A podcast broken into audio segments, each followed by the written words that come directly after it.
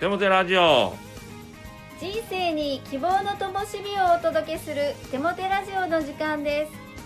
神様の愛と喜びのストーリーとテモテ牧師からの励ましのメッセージをお届けするインターネットラジオ番組です。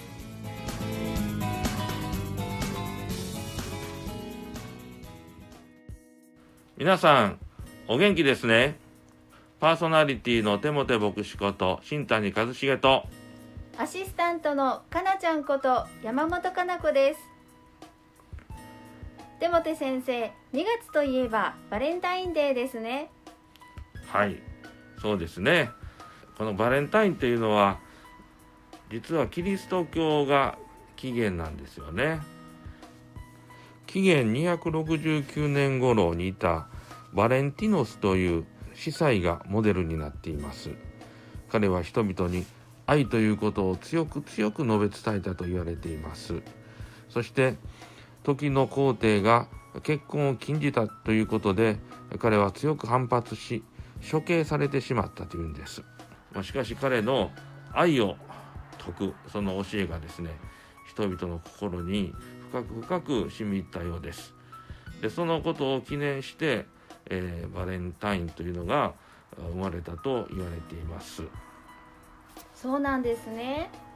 だから愛の告白をする日というふうになったのですね。ありがとうございます。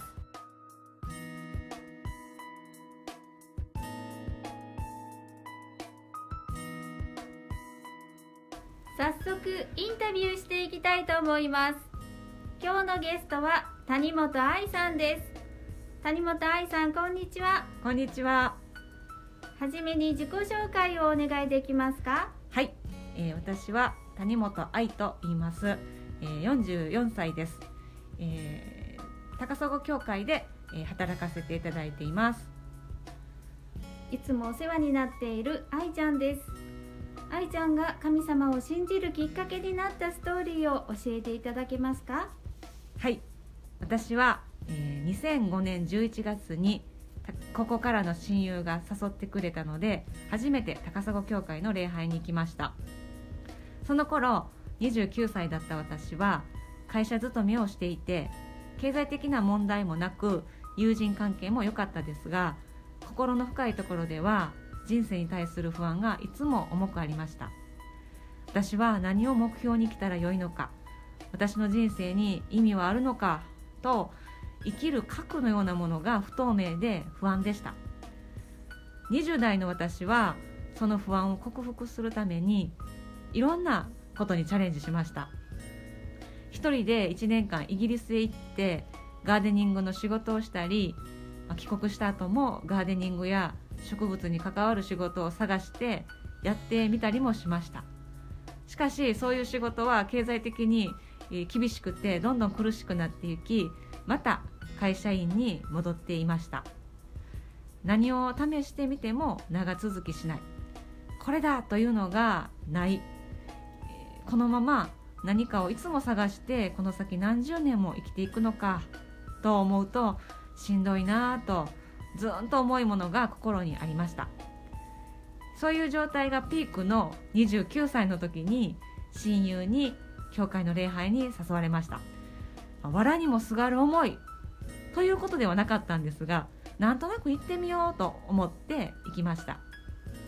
教会へ初めて行った時に驚いたのは教会の人たちがキラキラ明るくしていたことでした。そこから毎週礼拝へ行くようになりました。聖書の言葉に触れるようになりました。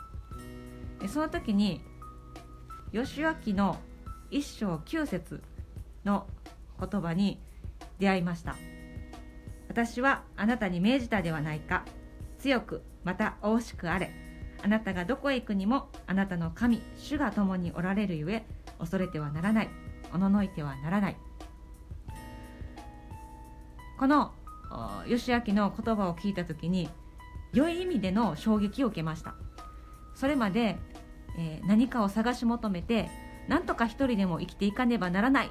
と思っていた私に不安を持っていた私に全てを作った神様が共にいるんだ恐れるなと語られてもう衝撃でした。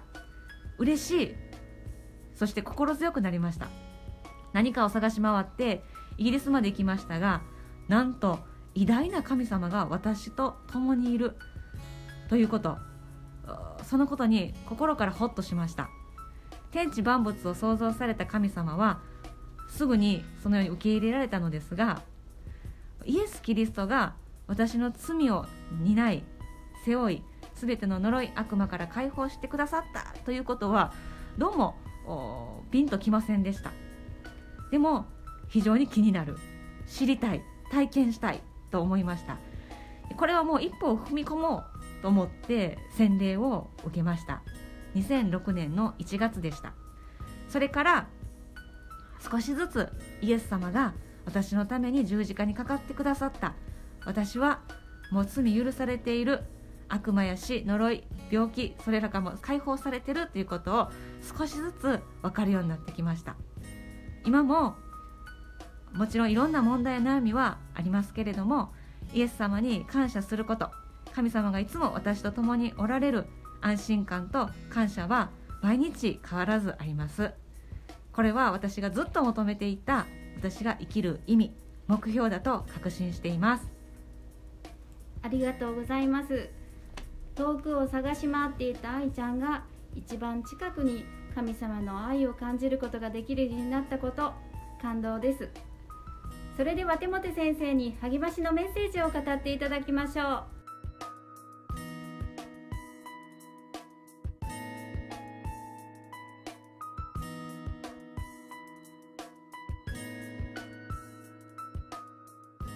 励ましのメッセージをお届けします。心をどこにつなぎ止めているかで心の状態は全く違ったものになりますよね。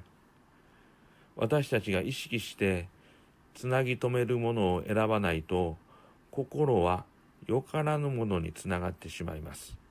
例えば将来の不安過去への後悔自分の欠点人からの評価などです。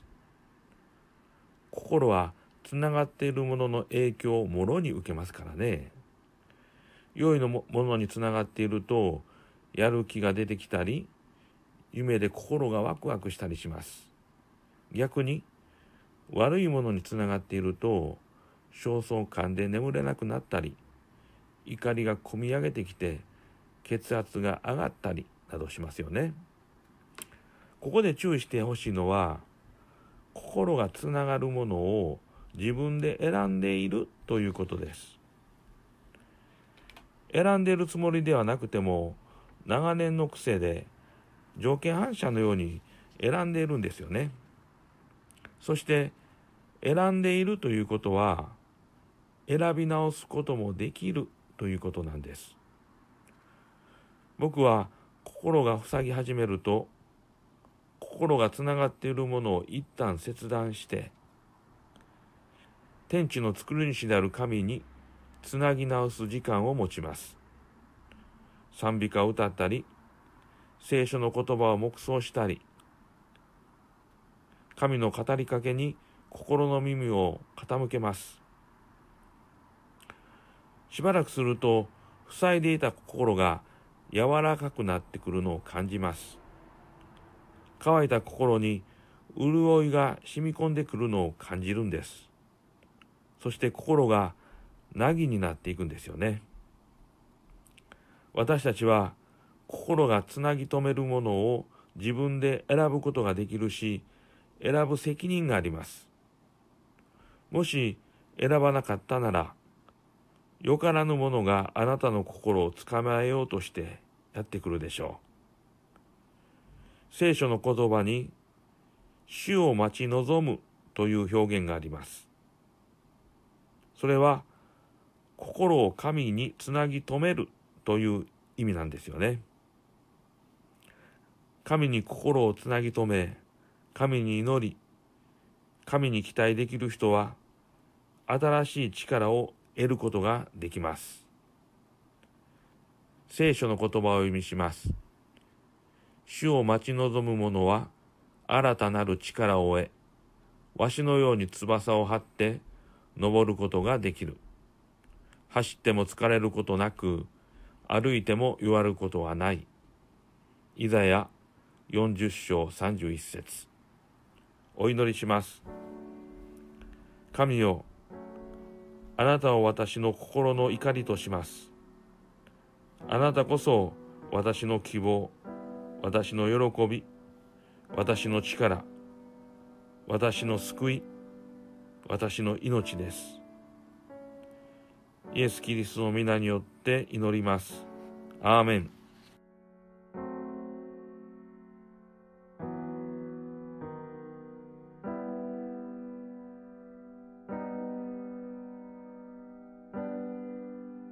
今月の賛美は高砂教会120周年記念オリジナル賛美アルバム「賛美を地の果てまでも響け」より「さあ目を上げてみよう」です。どうぞ。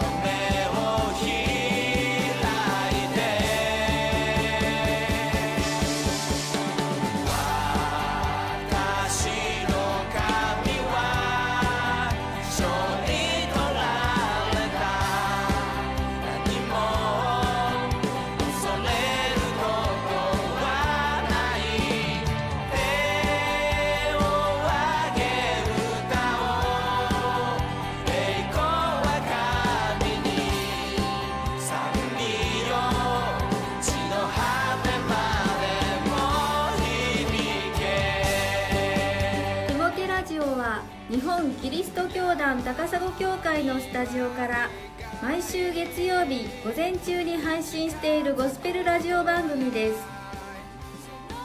テモテ牧師高砂教会テモテラジオで検索してみてください。それではまた来週お会いしましょう。皆さんの祝福をお祈りしています。お元気で。